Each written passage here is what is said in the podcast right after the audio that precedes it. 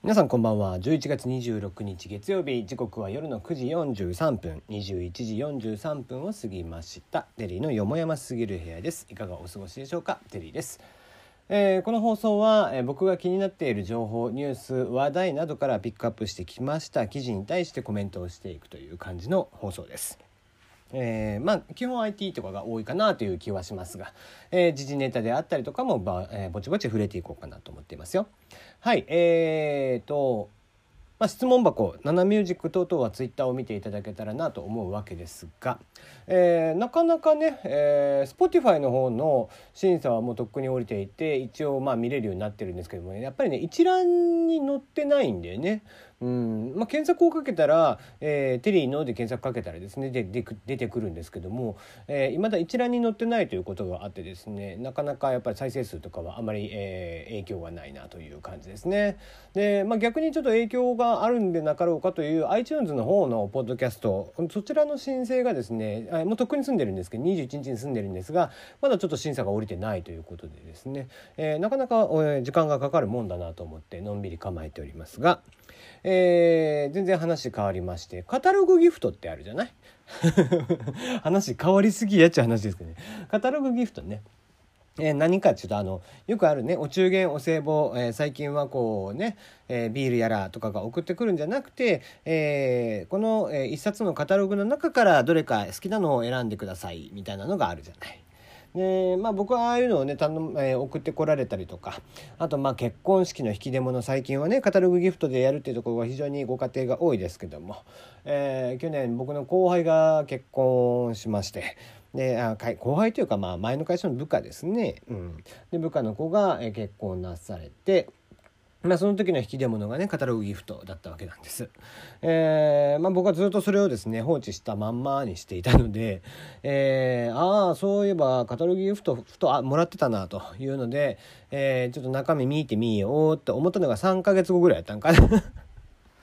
で、えー、久々にパラパラと読んでみて、えー、これ一体いつまでなんだろうなってこういうのっていつぐらいなんだろうと思ったら締め切りが前日だったということで あ締め切りが明日っていう日でしたねだから締め切り日の前日に読んでたということでおお危ねえと思いながらでしたがでもなんかああいうのってさ、えーまあ、僕みたいなねあのちょっとこうひん曲がった性格がひん曲がった人間はですね、えー、値段を見ちゃうわけですよ。これいくらぐらいのコースだろうなみたいな。いうのを見てしまって、えー、まあじゃあその中で例えばじゃあこれ5,000円コースだなって思った時にこの5,000円で一番元が取れるのはどれだろうと いうので計算しちゃうんですよね。えー、例えば牛肉だったらこれぐらいああじゃあこれぐらいかみたいな。えー、鶏肉だったらこれぐらいか豚肉だったらこれぐらいか、うん。えー、それ以外にお酒だったらこれぐらいとか、えーね、生活用品とかもありますよ、えー、ベルトとかねバッグとか、えー、これぐらいのもんだろうみたいな、うん、なるほどなるほどみたいな。えー、じゃあその中で一番ね、えー、ちゃんと5,000円に見合った商品ってどれだろうっていう選び方をしてしまうんですね。あるじゃん中にはさえー、これはいくらなんでも2,000円ぐらいしかしねえだろみたいなものもあったりとかして。まあもちろんね、えー、メーカーのね、え取扱い価格、希望価格は5,000円近いものだったりはするんでしょうけども、その中でも、いや、まあちょっとこれは5,000円はないだろうみたいなものがあったりするわけで。そういったものはね、えー、じゃあ除外していって、え最終的にじゃあ何が残るかと言うと毎回毎回結局なんかお肉食べてなってなっちゃってお肉を頼むみたいなねことが多々ありますよな。ああいうのってこうねうんまあ、カタログギフトねありがたいんですよ、えー、正直ねそんな結婚したご夫妻のね顔写真付きのマグカップとかもらってもしゃあないわけですよ。あんなもんね。えー、マジでそれね引き出物パッて開けた時にそれ入ってた日にやって話ですよ。まあ昨今する人もあまり少ないとは聞きますが。ね、一昔前はあったもんでさ、ね、お二人の名前が入って、えー、ねえー、結婚記念とかっていうのでこう商品が入ってたりとかしてそんなのもらってもしょうがないよねみたいなのがあるよね。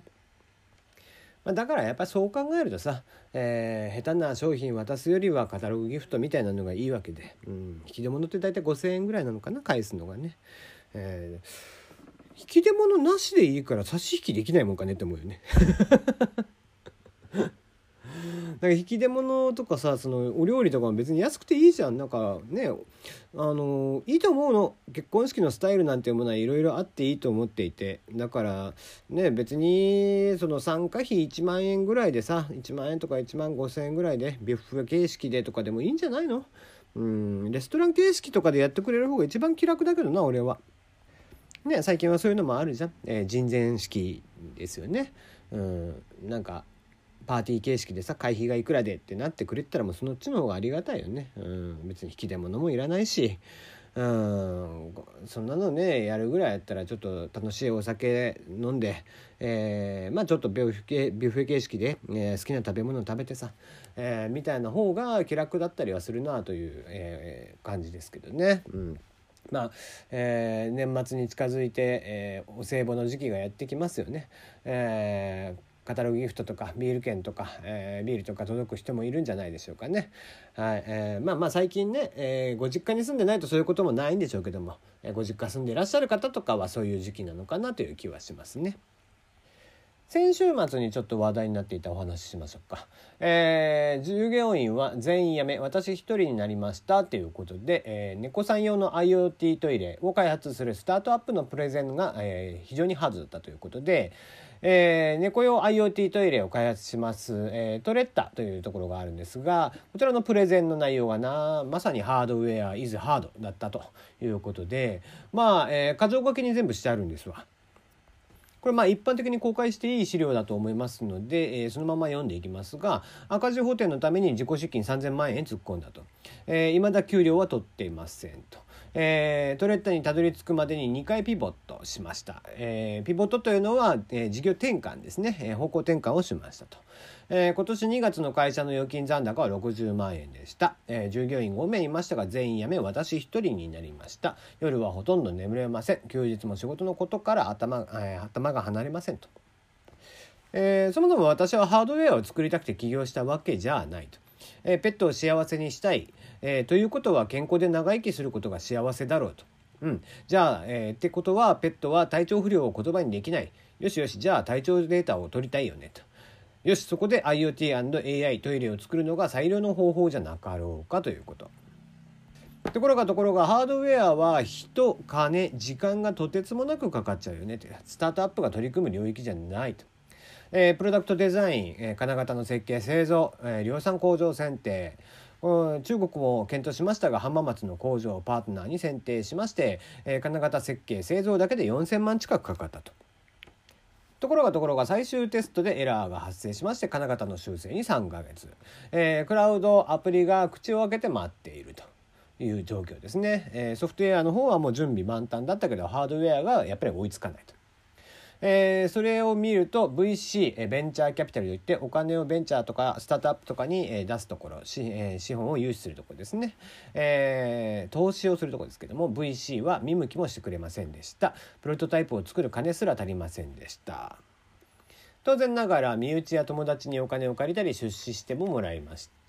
えー、アクセラレータープログラム、えー、プログラムに参加しまして CVC からの出資をしてもらいました。出資実績をてこに、えー、政策金融高校から資本性ローンを受けました。授業に失敗して資金調達の分が解けてしまいました。ピポッとしました。株主から叩かれました。北九州 IoT でプロトタイプ作りました。VC ではなく個人投資家に出資してもらいました、えー、累計の調達額はなんと2億を超えていますがそれでもまだ足りないですと。いうことですね。うんえー、まあそれを見て何ちゅうかこうまあそれは当然だろうっていう気がするんですよね。えー、昨今スタートアップベンチャー、えー、いっぱい出てきてますがやっぱり軒並み出てくるのはほとんどが、えー、IT ですねもちろんその、え、サブスクリプションモデル月額制で、え、家具の貸し出しであったり、え、電化製品の貸し出しであったりみたいなことをやっているスタートアップもありますでも、えー、物を作るというところハードウェアをそのまま作っていく、え、ものを作っていくというところというのはやっぱりスタートアップではなかなか厳しいですよね。うん、まあ正直これに関してはそりゃそうだろうとしか僕は思わなくて、えー、なんだろうなその IT だからスタートアップだからよし夢持って頑張ろうっていうのじゃとてもじゃないけど追いつけない、えー、なぜならそこに、えー、ご自身でも語っているように人金、えー、時間というものがものすごくかかってしまう。えー、ソフトウェアとかっていうのはよし、えー、エンジニアが作ってみようぜって言って「おお」っつって作ることができますでその日に「できた!」って言ってテストをすることができる「ああ動かないよね」って言ってすぐバグを直すことができる。ところがところがハードウェアというものはやっぱり金型とかがあって工場とかがあってそこにお願いをしないと作れないものってなってくると時間もものすごくかかるしお金もものすごくかかってしまう自社で内製できるなんてことはほとんどないわけですね。じゃあその結果うまくいきました。じゃあ仮に売れました。ヒットしましたって言ったらどうなるかっていうと当然真似をするところが出てくる。実はこの猫用 IoT トイレというのはすでにシャープさんが参入を決めていて、えー、今後シャープさんも出してくるはずなんですね。でしかもすでにあるんです。アマゾンとかでもすでに売ってるんですわ。ででした時にやっぱりすでに成功しているところであったりある程度売れているところもっと言えば、えー、シャープみたいに資本力があるところが参入してきた時にえー、この資本力がない、えー、スタートアップというのは全くもって歯が立たないんですね。えー、IT の会社であればすぐさま、えー、DMM さんとかね M&A が得意なところが購入をするみたいなことも多分あるでしょうところがところが M&A っていうのはやっぱり、えー、物は持ちたくないっていうのがあるので基本的にこういったハードウェアの業界で M&A っていうのはそんなに頻繁ではないですよね。うん、でした時に、えー、じゃあどうなるかというと資本力対、えまあ、スタートアップっていう話になってしまってやっぱり資本力が勝ってしまう、うん、M&A をじゃあしようバイアウトをしようってしてもなかなか買ってくれるところも出てこない、うん、割とこれ万事休すかなともうし、えー、しね八方塞がりな状況まで陥ってるんじゃねえかなとは思ってますね。うんまあ、もちろん僕は猫好きで猫飼ってるし、えー、こういったものが普及してほしいというのはありますが現在プレイオーダーで1,500名ということ、えー、お客さんがですねが月額500円45万の収入で一体いつ2億を返すのか、うん、まあちょっと気になるところではありますよね。